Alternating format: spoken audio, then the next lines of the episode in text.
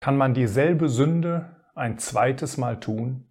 1. Mose 20. Ich möchte einige Verse aus diesem Kapitel lesen, ab Vers 1. Und Abraham brach auf von dort in das Land des Südens und wohnte zwischen Kades und Sur. Und er hielt sich auf in Gerar. Und Abraham sagte von Sarah, seiner Frau, sie ist meine Schwester. Da sandte Abimelech, der König von Gerar, hin und ließ Sarah holen.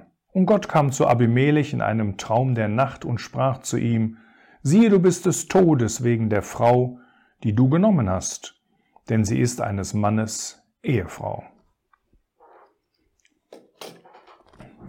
In 1. Mose 20 begibt sich Abraham wieder auf den Weg Richtung Süden. Er hat das schon mal ein, ein erstes Mal getan in 1. Mose 12. Da allerdings gab es eine äußere Not, es war nämlich Hungersnot im Land. Eine solche äußere Situation haben wir hier nicht, sondern man hat das Gefühl, dass Abraham aus freien Stücken im Endeffekt dieses sichere Land, wo er sich drin befand, ähm, verließ Richtung Süden und sich dann in einem Grenzbereich aufhielt. Er zog nicht direkt nach Ägypten, wie das in 1. Mose 12 der Fall war, aber doch sehr nahe in die Richtung von Ägypten. Und wir sehen an diesen Versen, dass es nicht nur falsch ist, nach Ägypten zu ziehen, wie Abraham das tat, sondern auch in den Grenzbereich, der sehr nah bei Ägypten liegt. Denn anscheinend gibt es jetzt eine ähnliche Situation wie in 1. Mose 12, dass Abraham das Gefühl hat, es wird gefährlich für ihn und für seine Frau. Und deswegen gibt er, wie er das vorher schon einmal tat, seine Frau als seine Schwester aus. Genau das passiert jetzt in 1. Mose 20 ein zweites Mal. Und man kann sich die Frage stellen, war das schlimmer, war das weniger schlimm, war das genauso schlimm? Die Antwort ist eindeutig, es war schlimmer als in 1. Mose 12. Denn zwischen 1. Mose 12 und 1. Mose 20 liegen auf der einen Seite 20 Jahre Glaubenserfahrung. Da liegen großartige Verheißungen drin, die Gott dem Abraham gegeben hat über seine Nachkommenschaft und über dieses verheißene Land. Außerdem gab es in 1. Mose 12 einen äußeren Druck, dass Abraham diesen Ort verließ, weil eine große Hungersnot im Land gewesen war. Hier tat er das wohl aus freien Stücken. Das heißt, Abraham verlässt nicht nur das Gebirge, wo er sich aufhielt, sondern er verlässt gleichzeitig seine Glaubenshöhe. Und als er dann in Kontakt mit diesem Abimelech kommt, ein Titel für den Philisterkönig oder für einen Philisterkönig, dann fängt er wieder an, nur die halbe Wahrheit zu sagen. Wir werden das gleich noch hier in diesem Abschnitt sehen. Aber wir sehen auch, dass eine halbe Wahrheit eine ganze Lüge ist. Er sagt wieder, meine Frau ist meine Schwester. Abimelech findet die Frau sehr attraktiv von Abraham. Es muss wohl eine sehr schöne Frau auch noch im hohen Alter gewesen sein. Und deswegen nimmt er sie zu sich um sozusagen zu ihr einzugehen als seine Frau. Aber das verhindert Gott. In letzter Sekunde schreitet Gott ein und Abimelech hat einen Traum, er sieht ein Nachtgesicht. Und in diesem Traum oder durch dieses Nachtgesicht, da spricht Gott zu ihm und sagt zu ihm in Vers 3, siehe, du bist des Todes wegen der Frau, die du genommen hast. Denn sie ist eines Mannes Ehefrau. Aber Gott tat das genau rechtzeitig, dass Abimelech sich ihr noch nicht genaht hatte. Und Abimelech spricht jetzt plötzlich, Herr, willst du denn eine gerechte Nation töten? Nun, auf dieses Argument geht Gott nicht ein. Und der weitere Text zeigt uns, dass diese Nation wahrscheinlich gar nicht so gerecht gewesen ist. Und dass es auch Dinge im Leben von Abimelech gab, die man einfach nur als Sünde bezeichnen muss. Wir wissen nicht genau, was das ist. Gott hat hier so einen gewissen Schleier darüber, aber Gott erzieht im Endeffekt durch diese Situation zwei Personen. Auf der einen Seite Abraham, diesen Mann des Glaubens, der hier so versagt, und auf der anderen Seite diesen, ich will mal sagen, ungläubigen Mann Abimelech, dass er die Größe und vielleicht auch die Gnade Gottes kennenlernt.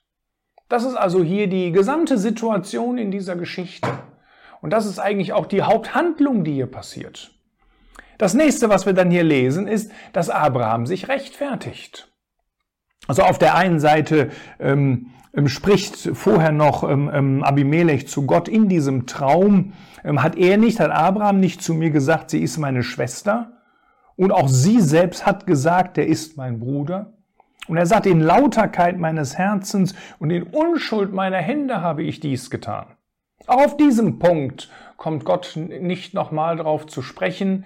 Äh, wir wissen nicht genau, wie viel Abimelech selbst wusste, wie viel er nicht wusste, ob all diese Worte hier ehrlich sind. Wir dürfen auch eins nicht vergessen, Abimelech war auch verheiratet. Es ist einfach eine recht schwierige Situation und Gott ähm, lässt hier über vieles noch seinen Schleier liegen, weil es doch gewisse Dinge gibt, die Gott uns hier gar nicht mitteilen möchte, weil sie nicht so wichtig sind.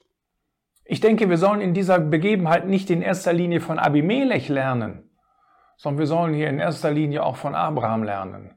Und wir sollen sicher eine wichtige Lektion mit nach Hause nehmen, dass das eine halbe, eine halbe Wahrheit ist im Endeffekt eine ganze Lüge. Ja, man muss nicht alles sagen, was wahr ist, aber alles, was man sagt, das muss wahr sein. Und das, was hier war hier im Leben von Abraham überhaupt nicht der Fall. Nun, Abimelech enthält Anweisungen, er setzt sie um.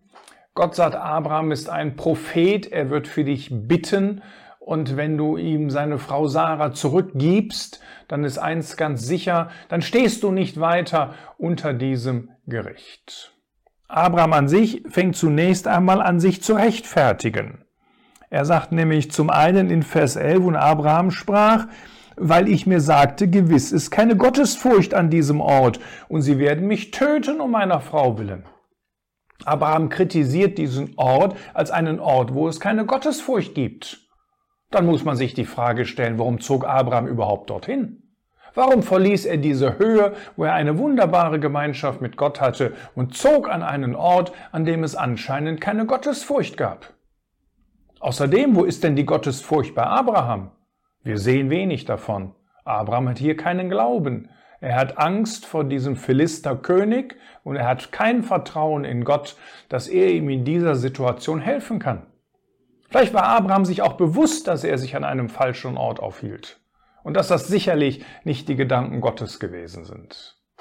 Der zweite Punkt, den Abraham sagt, sie ist wirklich meine Schwester, die Tochter meines Vaters, nur nicht die Tochter meiner Mutter, und sie ist meine Frau geworden. Und jetzt erst im nächsten Vers. Da lesen wir etwas ganz Interessantes, was wir in 1. Mose 12 noch nicht gefunden haben. Und es geschah, als Gott mich aus dem Haus meines Vaters wandern ließ, so ergänzt er, da sprach ich zu ihr, dies sei deine Güte, die du mir erwiesen, erweisen mögest. An jedem Ort, wohin wir kommen werden, sage von mir, er ist mein Bruder. Das heißt, sowohl die Sünde in 1. Mose 12 als auch in 1. Mose 20 ähm, hatte eine Grundlage, die vielleicht 40, 50 Jahre vorher abgesprochen war zwischen Abraham und Sarah. Und da Abraham diesen Punkt in 1. Mose 12 nie richtig und vollkommen bekannte, war das wahrscheinlich der Grund, warum er in 1. Mose 20 noch einmal in die gleiche Sünde gefallen ist. Und daraus haben wir eine ganze wichtige zweite Lektion für unser Leben, dass wenn wir uns von Gott entfernen, wenn wir einen Schritt tun, der absolut nicht in Ordnung ist, dann reicht nicht ein halbes Bekenntnis. Gott in seiner unendlichen Gnade äh, kann sicherlich auch so etwas mal annehmen.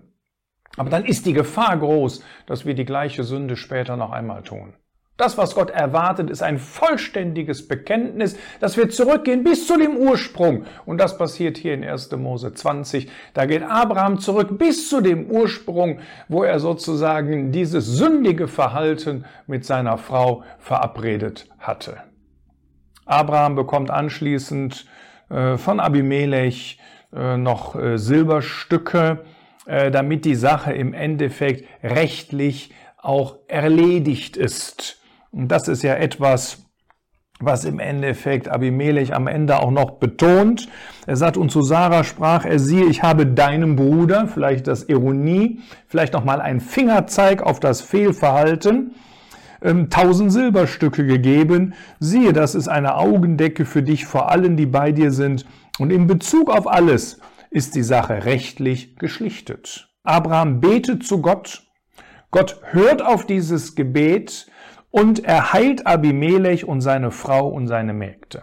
Es heißt hier nicht direkt, dass Abraham für Abimelech betete, sondern ich glaube, dass wir hier ein doppeltes Gebet haben, dass Abraham zunächst einmal betete wegen seiner eigenen Sünden. Und das, dann tat er das, was Gott vorhin zu ihm sagte, dass er eben auch für Abimelech Fürbitte tat. Und dann sehen wir, dass dadurch dieser mächtige Arm Gottes bewegt wurde und er heilte dieses Haus von Abimelech, seine Frau und seine Mägde, ähm, so dass sie wieder gebaren, denn der Herr hatte um Sarahs Willen, der Frau Abrahams, jeden Mutterleib im Haus Abimelechs vollständig verschlossen. Es ist ein, sagen wir, interessantes Kapitel, was wir hier im ersten Buch Mose finden. Aber ich denke, die Lektionen sind nicht so ganz schwer zu verstehen. Das eine ist, wir müssen die ganze Wahrheit sagen, weil die halbe Wahrheit eine ganze Lüge ist. Und das zweite ist, wenn wir etwas falsch machen, wie in 1. Mose 12 bei Abraham, dann müssen wir mit unserem Bekenntnis zurück an den Ursprung und dann auf dieser Basis das Gott bekennen. Und dann werden wir durch Gottes Gnade wahrscheinlich nicht noch einmal in diese Sünde fallen. Hier in 1. Mose 20 geht Abraham zurück an den Ursprung und wir lesen nicht, dass er diese Sünde noch einmal in seinem Leben getan hatte.